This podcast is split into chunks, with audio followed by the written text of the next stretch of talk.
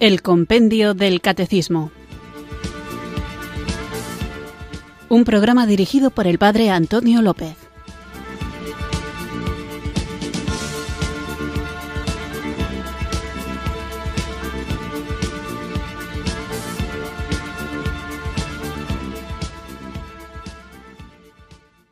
Muy buenas tardes, queridos oyentes de Radio María. Recibido un cariñoso saludo desde Irurzun, en Navarra, quienes sintonizáis una tarde más esta radio que cambia vidas, esta emisora de la Virgen, Radio María, para escuchar el programa El Compendio del Catecismo, nuestro espacio diario de formación católica en el que tratamos de conocer nuestra fe, una fe que debemos conocer porque sólo si la conocemos la podremos vivir plenamente, plenamente conscientes, o por lo menos lo más conscientemente que sea posible, y además una fe que no es sólo para vivirla en nuestro fuero interno, como si fuéramos seres individuales, sino que además hay que vivirla en la comunidad y en el mundo en el que el Señor nos ha puesto como luz y como sal para alumbrar y dar sabor, sabor de evangelio, sabor de alegría, sabor de amor de Dios ahí donde el Señor mismo nos ha puesto. Por lo tanto, nuestra misión es evangelizar, transparentar esa riqueza que la Iglesia ofrece al mundo como enviada por el Señor para hacer llegar a todas las gentes la grandeza del amor de Cristo. Y en este camino de misión, en este camino de evangelización, en esta tarea de ser luz y sal de la tierra, nos encontramos muchas veces con personas que desconocen la doctrina católica y desafortunadamente en muchas ocasiones no solo la desconocen, sino que además tienen prejuicios a propósito de ella, ideas equivocadas, a veces sembradas por la mala intención y muchas veces por una ignorancia que no sé si es culpable o no, pero desde luego tarea nuestra es subsanarla, primero en nosotros mismos y después en aquellos con quienes nos encontramos por el camino de la vida para que todos juntos,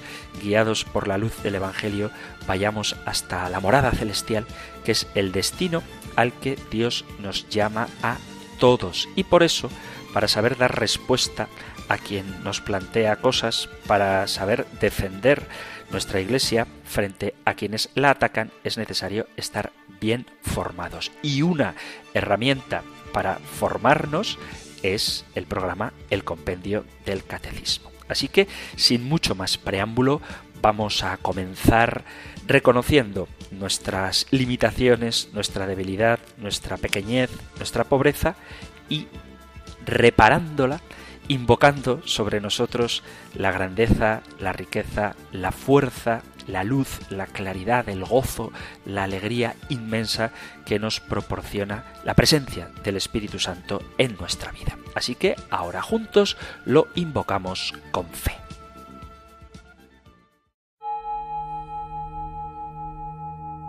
Ven Espíritu. Ven Espíritu, ven Espíritu.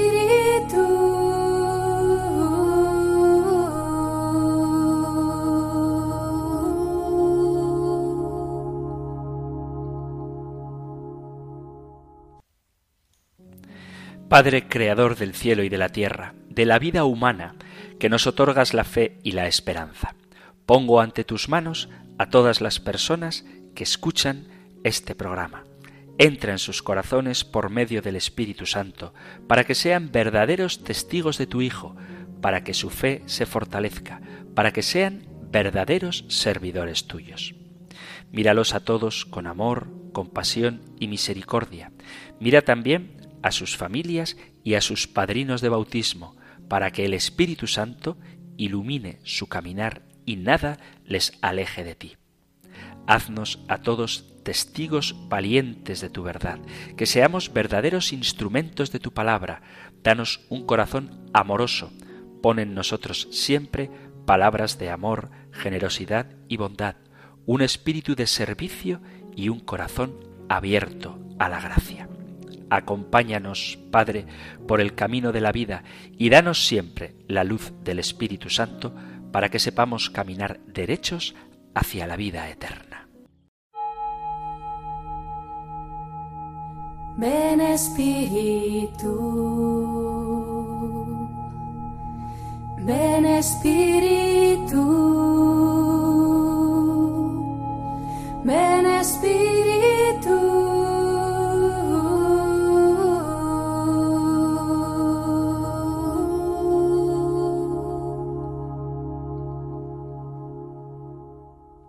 Vamos allá con nuestro nuevo programa y por ponernos en contexto os recuerdo que estamos en el capítulo primero de la segunda sección del compendio del catecismo donde hablábamos en general de los sacramentos de la iniciación cristiana que son bautismo, confirmación y Eucaristía y en concreto nos centrábamos en el bautismo. Veíamos que el bautismo está prefigurado en la antigua alianza, que estas prefiguraciones se cumplen en Jesucristo y que desde el inicio de la Iglesia, es decir, desde el día de Pentecostés, la Iglesia administra el sacramento del bautismo cuyo rito inicial es sumergir o derramar agua sobre la cabeza del que va a ser bautizado mientras se invoca el nombre del Padre, del Hijo y del Espíritu Santo. Y veíamos lo que significa bautizar en nombre de Jesús y cómo eso no es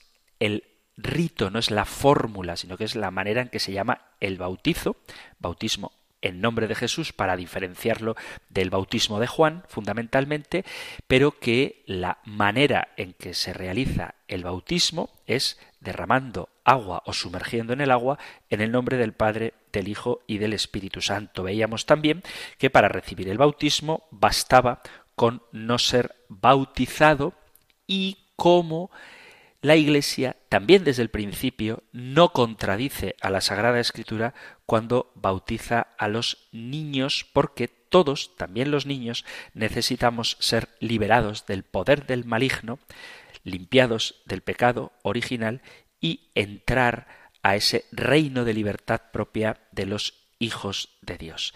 Teníamos un interesante, a mi modo de parecer, programa hablando de qué se requiere para ser bautizado y cómo se exige profesar la fe personalmente. Y aquí venía el debate de que un niño no puede hacer una profesión personal de fe.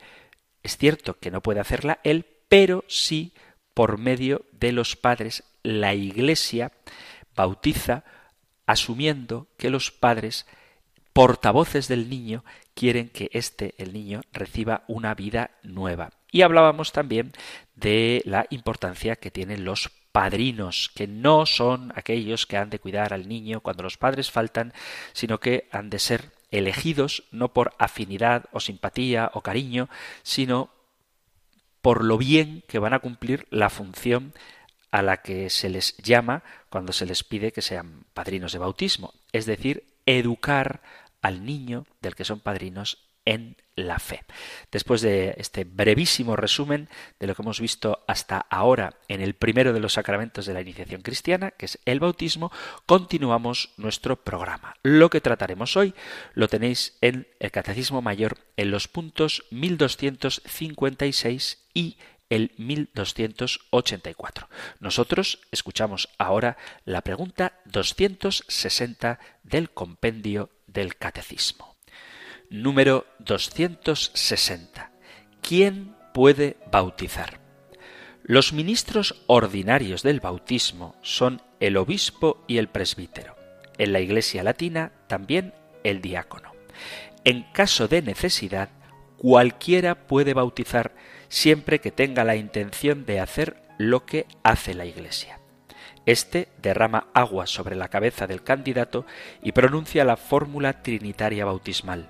Yo te bautizo en el nombre del Padre y del Hijo y del Espíritu Santo.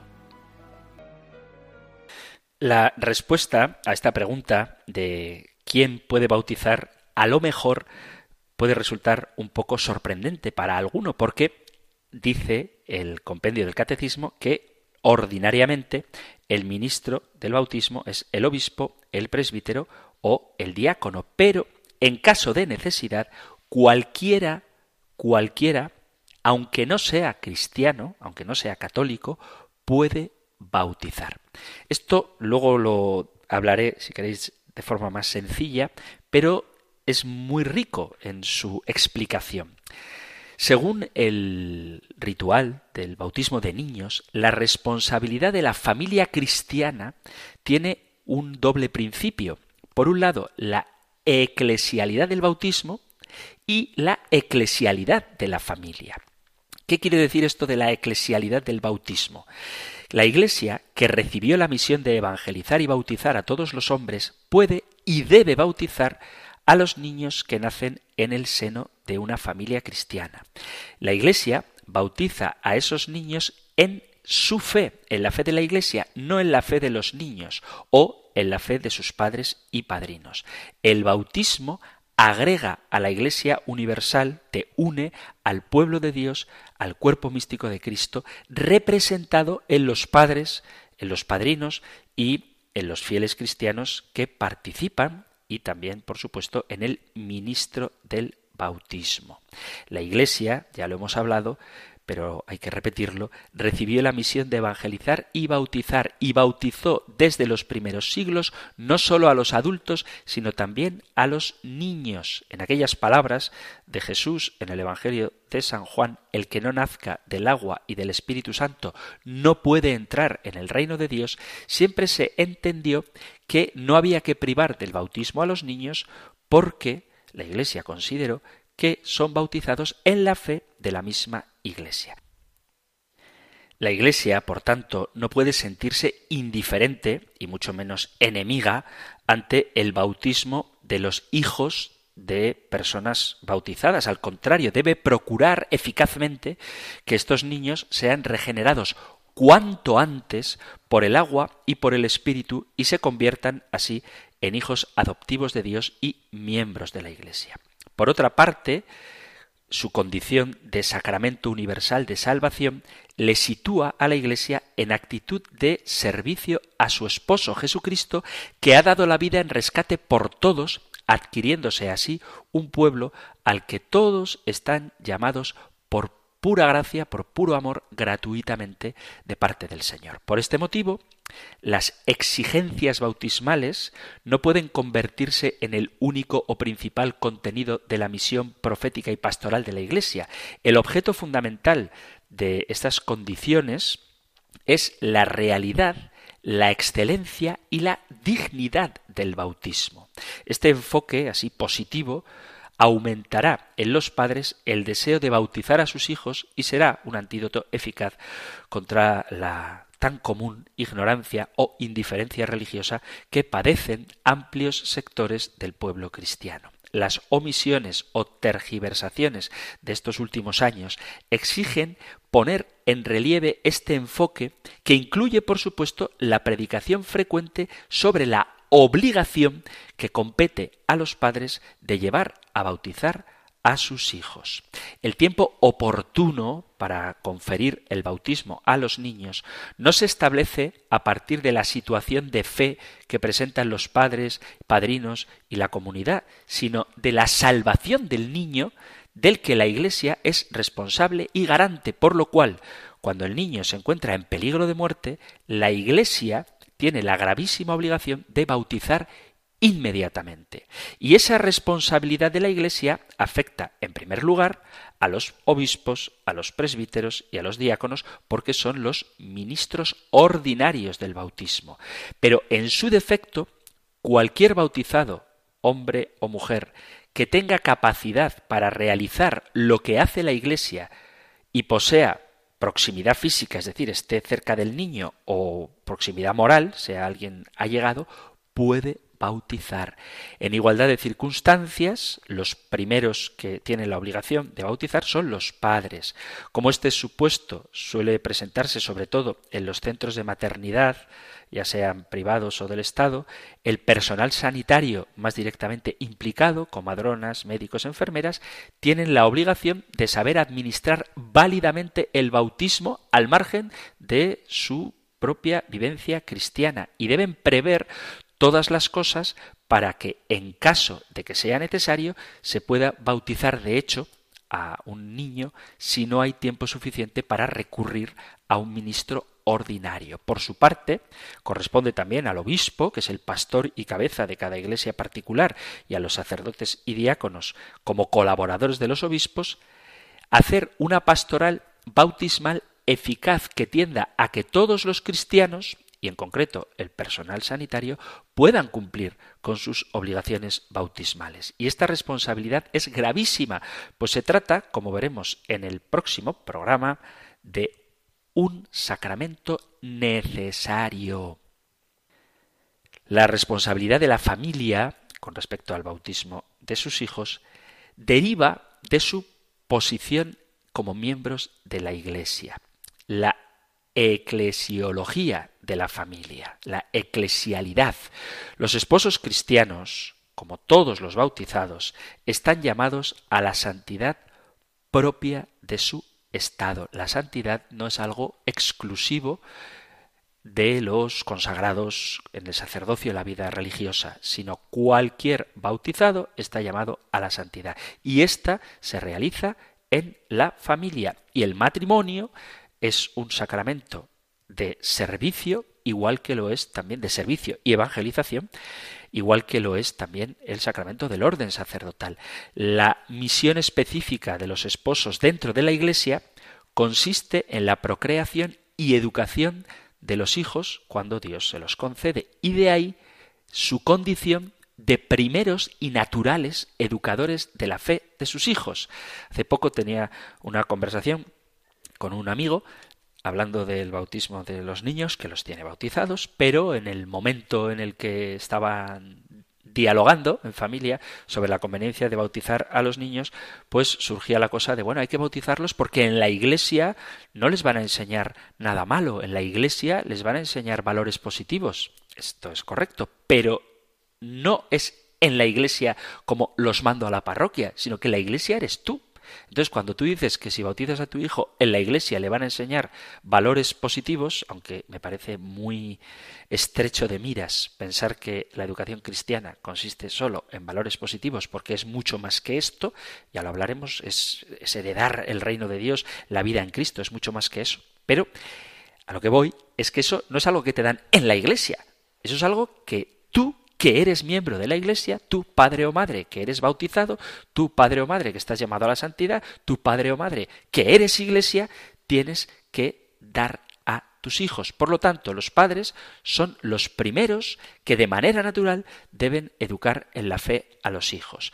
Así como la procreación no es cosa de uno de los cónyuges, sino que es fruto del amor de ambos, la educación de los niños y en concreto la educación en la fe, es tarea del esposo y de la esposa. Y en esta tarea pueden ser ayudados, pero nunca suplantados por las instituciones eclesiales y civiles. Digo lo de las instituciones eclesiales porque a veces cuando hablamos de la Iglesia parece que estamos hablando en tercera persona el deber de la educación que compete en primer lugar a la familia requiere la colaboración de toda la sociedad. Por lo tanto, además de los derechos de los padres y de aquellos a quienes éstos confían una parte de la educación, ciertas obligaciones y derechos corresponden a la sociedad civil. La obligación de la sociedad civil es completar, nunca suplantar, la tarea educativa de los padres según el principio de subsidiariedad. El Concilio Vaticano II sitúa pues a la familia en una perspectiva de exigencia en la Iglesia de responsabilidad como auténticas personas que son mayores de edad en la fe.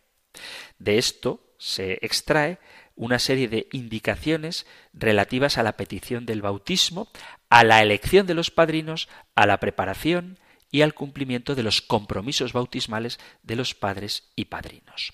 Los esposos, que han sido bendecidos por Dios con el nacimiento de un nuevo ser, han de sentirse urgidos por el sacerdocio que brota del bautismo y por su paternidad cristiana, a pedir el bautismo de su hijo para que con el sacramento de la regeneración venga a ser una criatura nueva, es decir, incorporado a Cristo, liberado del pecado original, plenificado con la gracia y las virtudes teologales, hecho hijo de Dios, templo del Espíritu Santo y miembro de la Iglesia.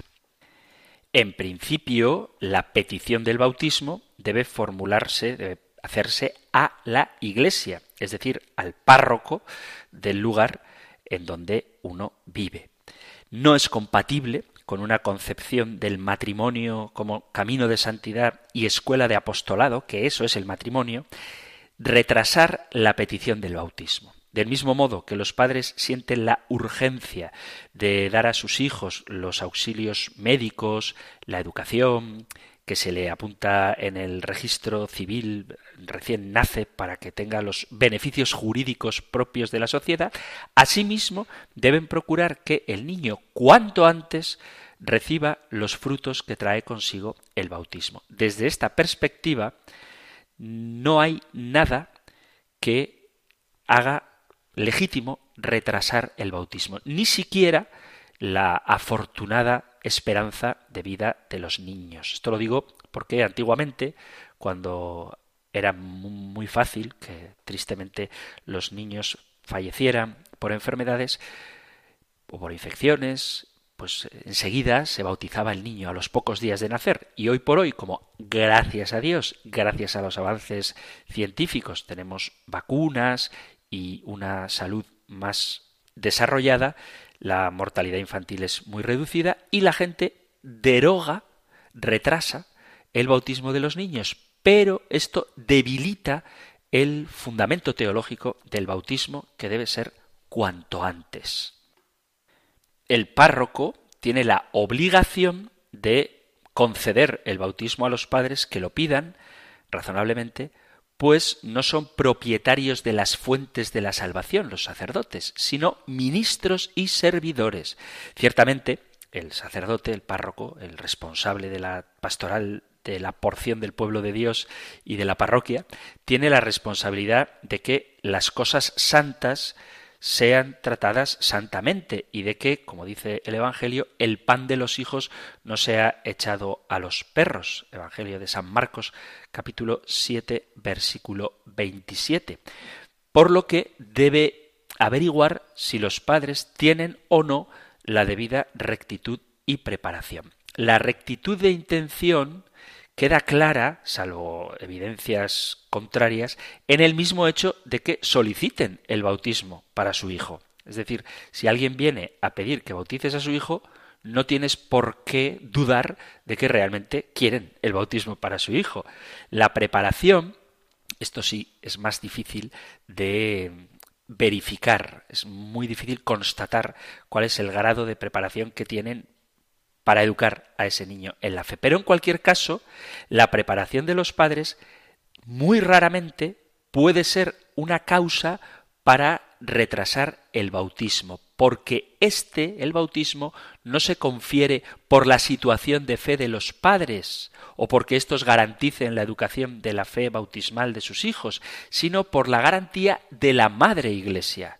Si los padres aseguran que permitirán la educación cristiana del bautizado, el párroco debe conceder el bautismo.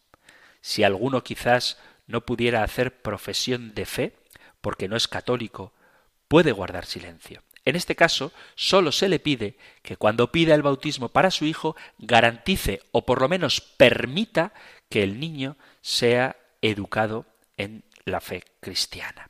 Esto no excluye, antes al contrario, favorece que el párroco prepare convenientemente a los padres para la participación consciente y fructuosa en el rito y en el conocimiento y cumplimiento de los compromisos bautismales. Los medios para conseguirlo variarán según las circunstancias personales de cada uno.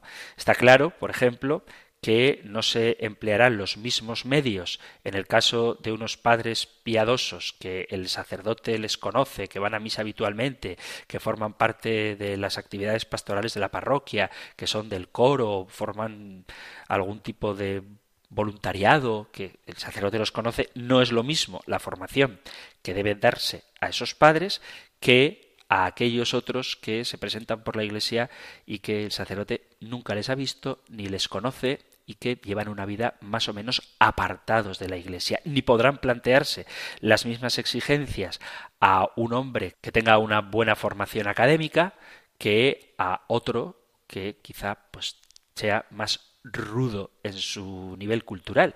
Hay que adaptar la exigencia y la catequesis de preparación para el bautismo de los niños a las circunstancias personales de los padres.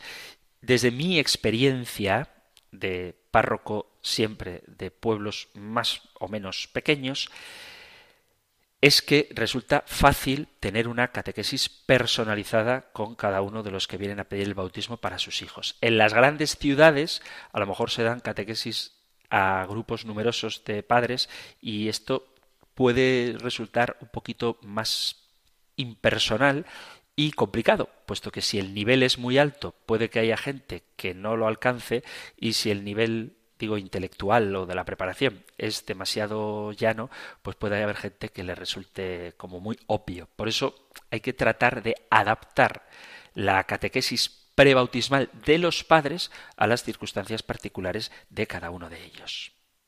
Por otro lado, el párroco no puede exigir indiscriminadamente la aceptación y uso de unos medios concretos, por ejemplo, leer un libro determinado, asistir a una serie de catequesis, participar en algunas reuniones. Puede ocurrir, en efecto, que algunos padres ya hayan leído el libro que se les propone o conozcan el contenido y las orientaciones de la catequesis o sesiones que se les exige, o que puedan acceder a esas mismas metas a través de otros medios de igual o superior eficacia. Por esto, el párroco debe conjugar el celo y la responsabilidad que tiene con el debido respeto a las personas y a la libertad en todo lo que tienen de opinable. Sin embargo, no es lo mismo imponer que proponer. Por eso, el párroco debe presentar unos medios concretos, realistas y adaptados y hacerlo con caridad pastoral, de tal manera que los destinatarios lo acepten de buen grado e incluso, ¿por qué no?, con ilusión y entusiasmo. En cualquier caso, nunca debe olvidar o minusvalorar tres medios eficaces y universales, es decir, el trato personal con los padres, la preparación esmerada de la homilía según las necesidades y las expectativas de los asistentes y la realización con unción y dignidad de todos y cada uno de los ritos bautismales. Íntimamente relacionado con la petición y concesión del bautismo está la determinación del día y la hora del mismo. ¿Es el padre el que debe decidirlo o es el sacerdote? La respuesta debe ser complementaria. Parece claro, en principio, que los padres son quienes deben determinar el día y la hora del bautismo, pues a la obligación primera de bautizar a sus hijos corresponde el derecho que tienen de realizarlo en el momento que consideren más oportuno. En la última concreción de ese momento tampoco pueden proceder de manera caprichosa, sino en sintonía con las orientaciones de la Iglesia. Así que, en igualdad de circunstancias, preferirán cualquier domingo del año, la vigilia pascual, los días de Pascua, que son los días más oportunos, pero si existen razones objetivas que dificultan elegir estas fechas, pueden coger cualquier día, pues todos los días todos los días son adecuados para morir y resucitar con Cristo a través de las aguas bautismales, siendo atendibles las motivaciones de tipo lógico que nunca deben hacer prevalecer el simbolismo sobre la realidad. Esto lo digo porque vuelvo a repetir, en parroquias grandes, yo bautizo normalmente el domingo en misa o algún sábado, yo suelo ser muy flexible porque tengo la facilidad de vivir en un pueblo relativamente pequeño y tampoco tengo tantos bautismos. Comprendo que en las grandes urbes, en las grandes ciudades, hay muchos niños que quieren ser bautizados y que por lo tanto no se puede complacer a todos con la fecha, pero no me parece razonable. Esto es una opinión y si hay algún sacerdote que tenga otra, lo entiendo, pero os comparto la mía, no me parece razonable que se celebre en una parroquia grande bautismos únicamente tres o cuatro veces al año. Eso me parece insuficiente. Hay que favorecer el acceso al sacramento del bautismo. Ciertamente no recayendo en complacer caprichosamente las exigencias de los padres de manera arbitraria, pero sí siendo flexibles. Es decir, si tú normalmente realizas los bautizos el sábado o el domingo, pero resulta que tienes una familia que se dedican, por ejemplo, a la hostelería y el sábado y el domingo no tienen posibilidad de dejar su oficio para participar como a ellos les gustaría en la celebración del bautismo, pues oye, pónselo fácil, porque estamos hablando de un sacramento primordial y necesario para la salvación. Los sacerdotes, esto no hay que olvidarlo, somos servidores del pueblo fiel y por lo tanto tenemos la misión de asegurar el ejercicio de este derecho de los padres, ejercicio que para que sea razonable habrá que armonizar con las demás tareas ministeriales. Por lo tanto, corresponde al párroco establecer un calendario bautismal, pero que conjugue los derechos y obligaciones también de los padres, las actividades propias de la parroquia, pero también de las familias. Este calendario bautismal tendría que ser amplio y generoso por el lugar que ocupa el ministerio sacramental en la vida del presbítero, como también por el carácter prioritario del bautismo. No podrá dar testimonio de lo prioritario que es el bautismo una parroquia urbana que solo da, como decía, bautismo cuatro domingos al mes. Y con mayor motivo si solo considera días bautismales algunas fechas muy señaladas del calendario litúrgico. Es decir, no, yo solamente bautizo el domingo de Pascua, el domingo siguiente, el día del bautismo del Señor y otra fiesta litúrgica. Pues eso es muy pobre, eso es muy poco, sobre todo para grandes ciudades. Y en este sentido hay que evitar esa especie de sensibilidad que es buena, donde se pone demasiado hincapié en la comunidad y ese símbolo de la comunidad que celebra la incorporación de un nuevo miembro a la vida de Cristo, aunque es importante, no puede utilizarse como recurso para posponer el bautismo. En cuanto que acto de Cristo y de su entero cuerpo místico, el bautismo aunque se celebre solo con la familia, es una realidad comunitaria y un signo eficaz de todos los símbolos y tipología.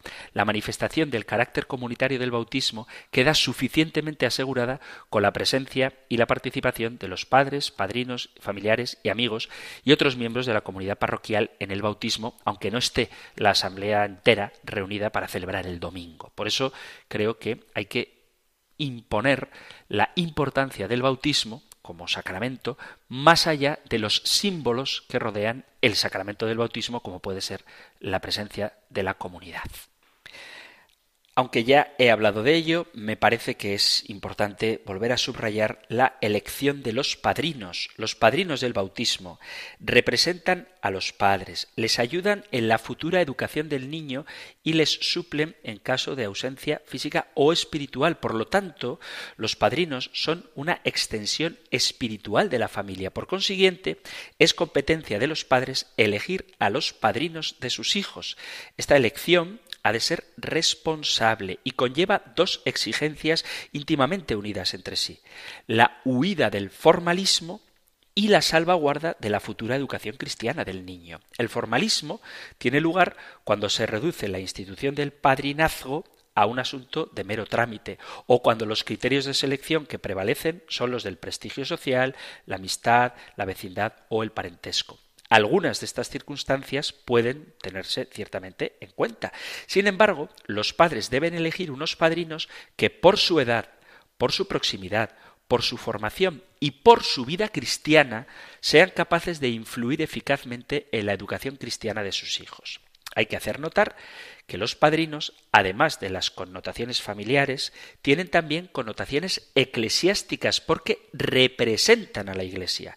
Por este motivo, corresponde a la Iglesia señalar ciertas condiciones para el ejercicio del papel de padrino. En concreto, la Iglesia exige que el padrino tenga madurez suficiente para cumplir con su oficio, que haya recibido los tres sacramentos de la iniciación cristiana, es decir, el bautismo, la confirmación y la Eucaristía, y que se encuentren en plena comunión con la Iglesia, es decir, que sea católico y no esté incapacitado por el derecho canónico para el ejercicio de padrino. Corresponde a los pastores de la Iglesia, al párroco y a quien colabora con él, juzgar si estas condiciones se dan o no en los padrinos elegidos por los padres.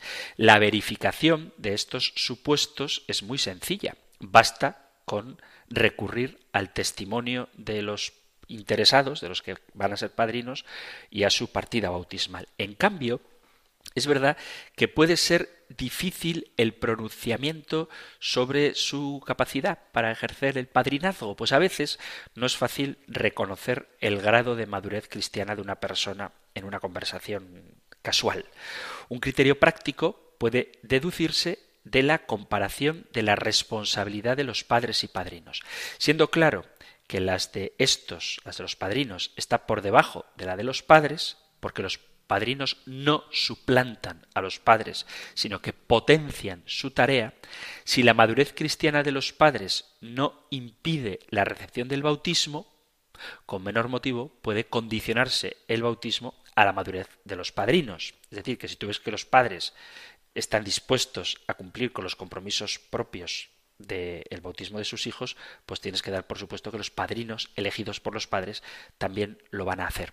Digo esto para que no nos convirtamos en jueces de la vida cristiana de nadie. Por otra parte, hay que ser realista en este punto porque la vida moderna es muy compleja. En otras épocas era frecuente que la vida cristiana transcurriera en el mismo lugar desde el nacimiento hasta la muerte y allí convivían de modo permanente los padres, los padrinos y los niños. Hoy, sin embargo, esto ya es una excepción porque incluso en los ambientes rurales la gente cambia, se mueve, va de un sitio a otro. No es realista desde el punto de vista pastoral acentuar mucho la exigencia de madurez cristiana de los padrinos cuando las circunstancias futuras de localización, familiares, sociales, laborales, etcétera, tanto del bautizado como del padrino, varían fácilmente de un sitio a otro.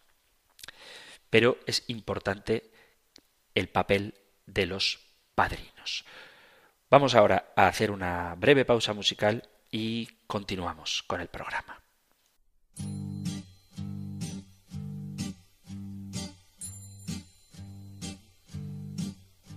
Por haberte lavado las manos y desayunar.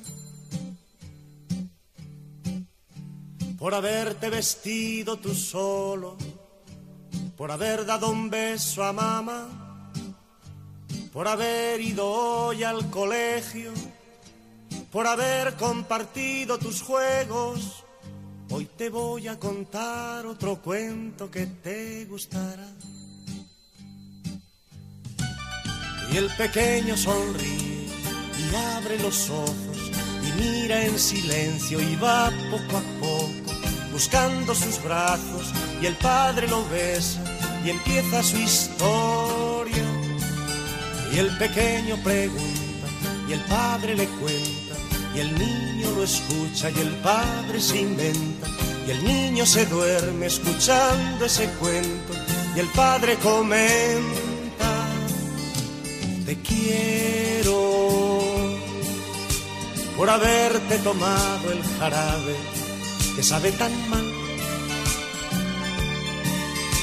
por haber ordenado tus cosas por haber aprendido a rezar, por haber regalado a María ese coche que tanto querías.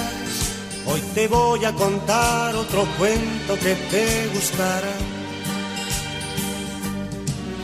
Y el pequeño sonríe y abre los ojos y mira en silencio y va poco a poco buscando sus brazos y el padre lo besa y empieza su historia.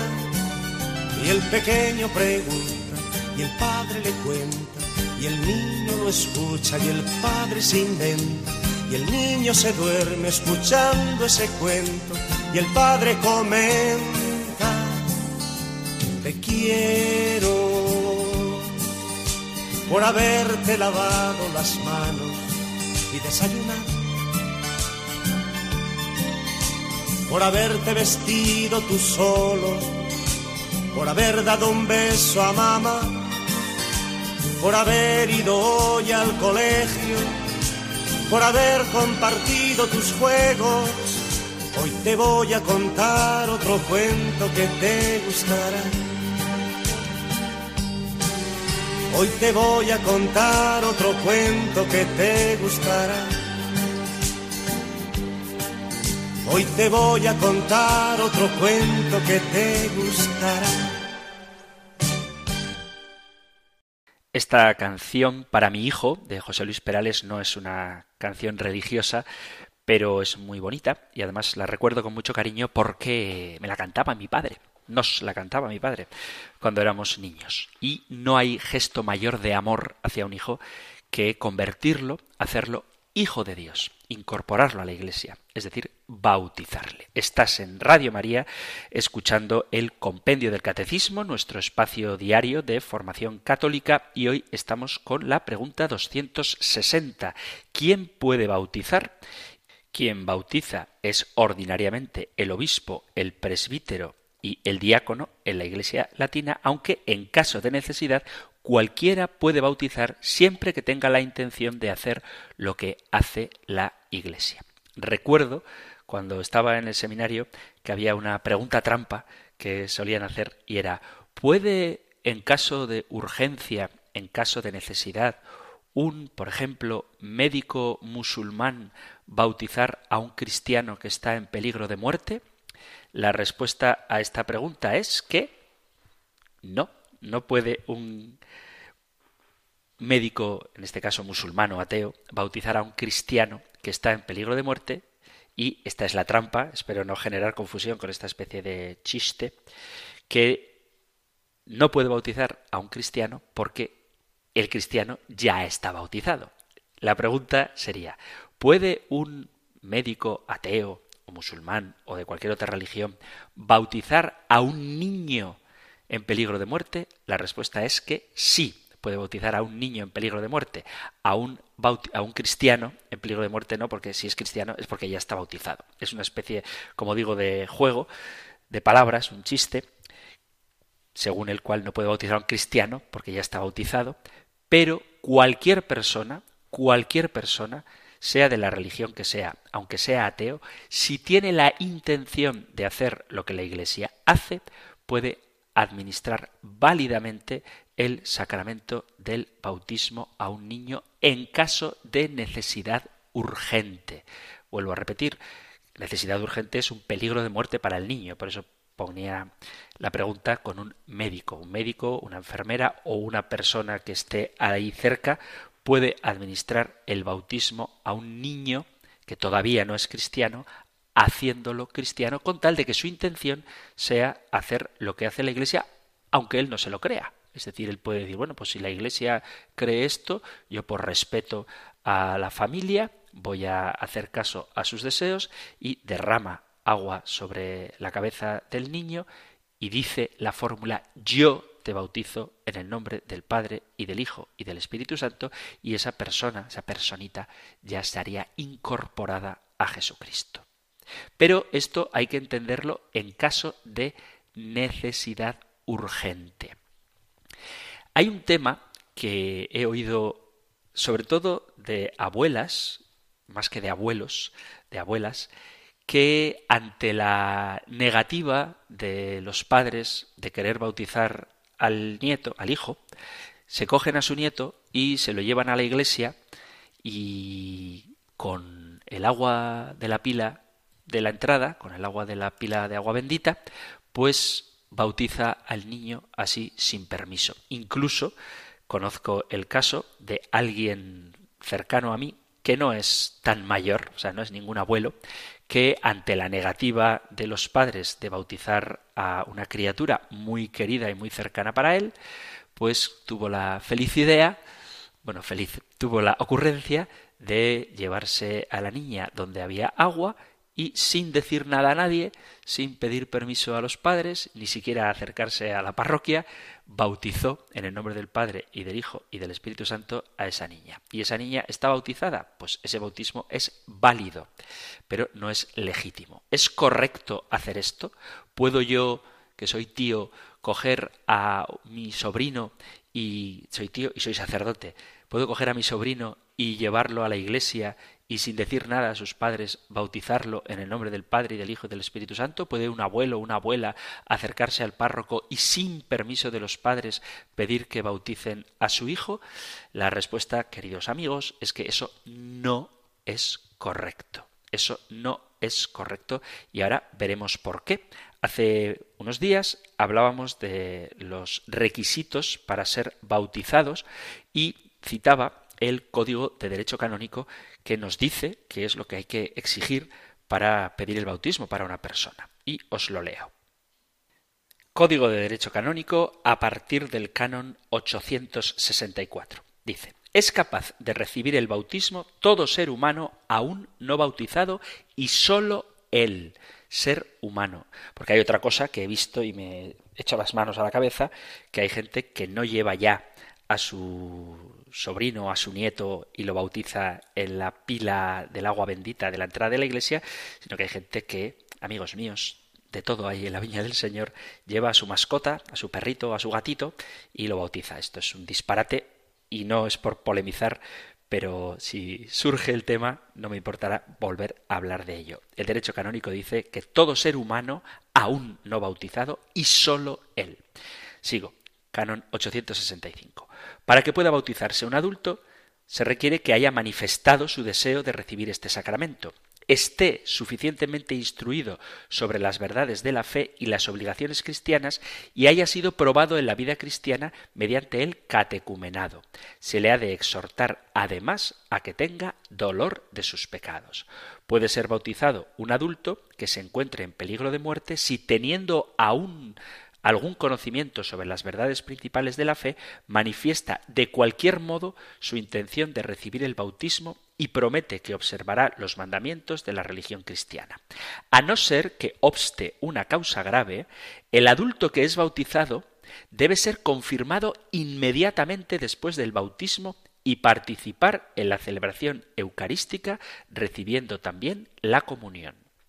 Los padres canon 867, que es lo que nos interesa, los padres tienen obligación de hacer que los hijos sean bautizados en las primeras semanas, cuanto antes después del nacimiento o incluso antes de él, acudan al párroco para pedir el sacramento para su hijo y prepararse debidamente. Es decir, tú puedes pedir la fecha de bautismo antes de que nazca el niño y prepararte para el bautismo antes de que nazca el niño para que en cuanto nazca, cuanto antes, éste sea bautizado.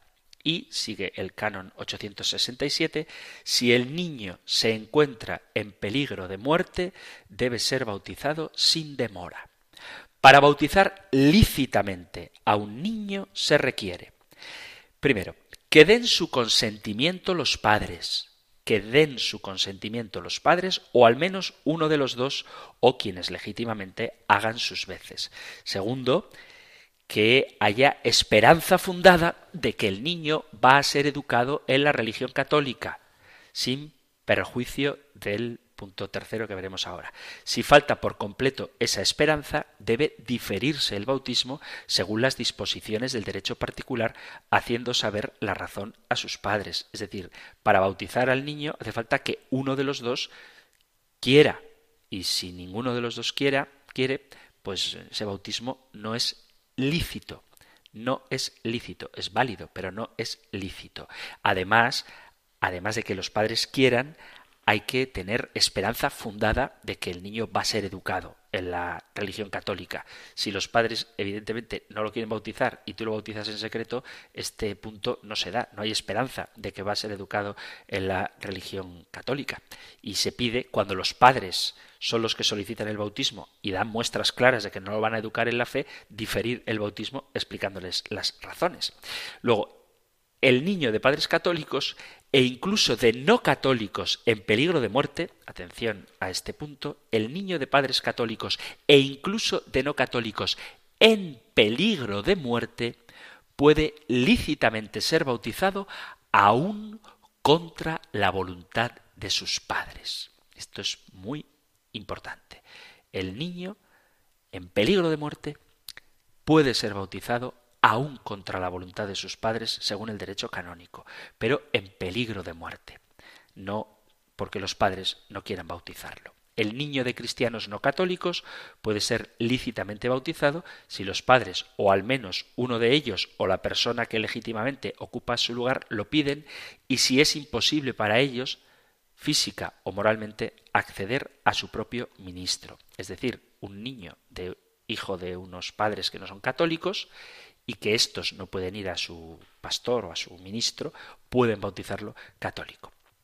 Estos son los puntos que nos interesan, hay otros más, pero veis que, salvo en caso de muerte, en caso de peligro de muerte, no se puede bautizar a un niño sin el permiso de sus padres para que el bautismo sea lícito. Hay algunas condiciones entonces para que el bautismo no sea lícito. Normalmente, cuando no hay consentimiento alguno por parte de los padres o cuando no hay esperanza fundada de que el niño vaya a ser educado según la religión católica.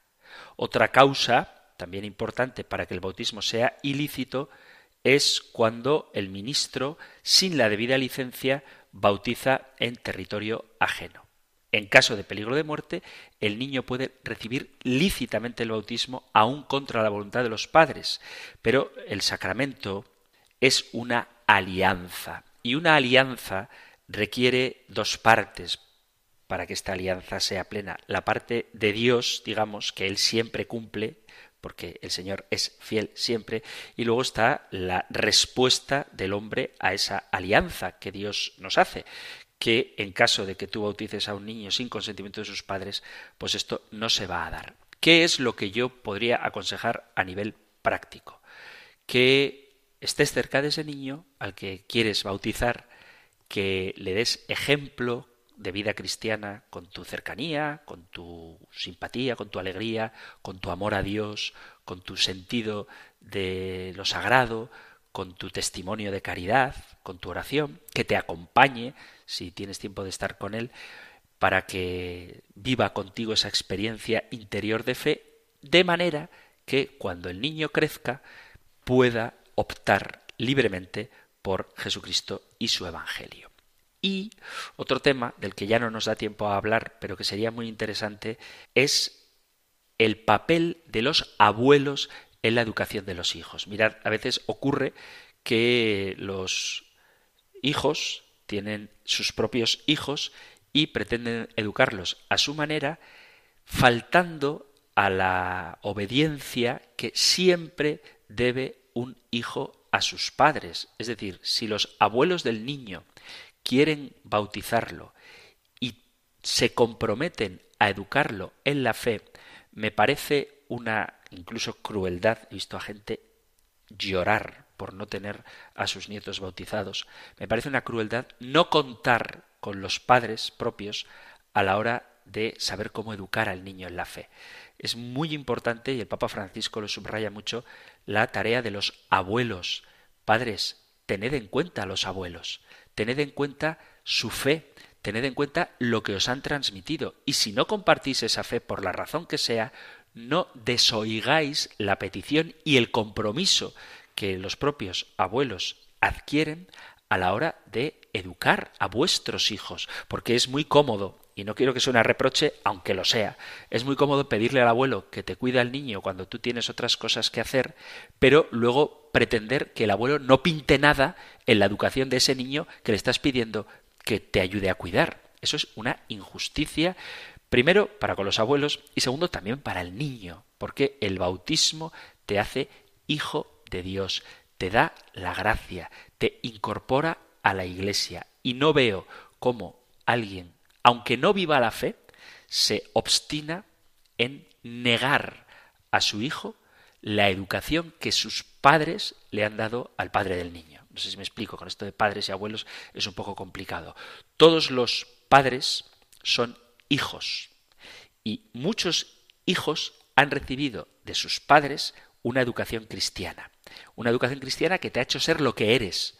Cuando ese padre tuyo se convierte en abuelo, dale pie, déjale que participe también en la educación de tu hijo, no solo para comprarle chucherías, hacerle regalos el día de su cumpleaños y cuidártelo cuando tú tengas que trabajar o irte de cena con los amigos, sino también para que el nieto, que es tu hijo, reciba de sus abuelos, que son tus padres, los mismos valores, el mismo sentido de fe que tú en su momento recibiste, que seguro que te ha hecho muchísimo bien, aunque después por distintas circunstancias de la vida te hayas olvidado de ello. Es muy importante, sería un tema para tratar largamente, considerar que los abuelos también tienen algo que decir en la educación de sus nietos. Obviamente no suplantando el papel de los padres, pero sí apoyándoles y dando a los nietos cosas que por falta de experiencia o por falta de fe los padres no saben o no quieren dar a sus hijos. Un tema, como digo, que sería muy interesante, el del papel de los abuelos en la educación de los nietos, pero que, como veis, ya se nos ha terminado el tiempo para el programa de hoy. Así que, queridos amigos, queridos oyentes, si os apetece compartir, si sois abuelos, vuestra experiencia, o si sois padres, cómo tratáis o qué papel les dejáis a los abuelos en la educación de vuestros hijos, si queréis compartir esto, sabéis que podéis enviar vuestros mensajes al programa para compartir vuestra experiencia o para hacer cualquier pregunta de los temas que hemos tratado o de cualquier inquietud que tenga que ver con la doctrina de la Iglesia y en la medida de mis posibilidades estaré encantado de tratar de responder y siempre feliz de tener noticias de los oyentes. Podéis enviar vuestros mensajes al correo electrónico compendio arroba radiomaria.es, compendio arroba radiomaria.es o en el número de teléfono para WhatsApp 668 594 383 668 594 383. Terminamos ahora recibiendo la bendición del Señor. El Señor te bendiga y te guarde, el Señor ilumine su rostro sobre ti y te conceda su favor, el Señor te muestre su rostro y te conceda la paz. Muchísimas gracias por estar ahí, gracias por escuchar el compendio del catecismo y si queréis volveremos a encontrarnos en un próximo programa. Un fuerte abrazo.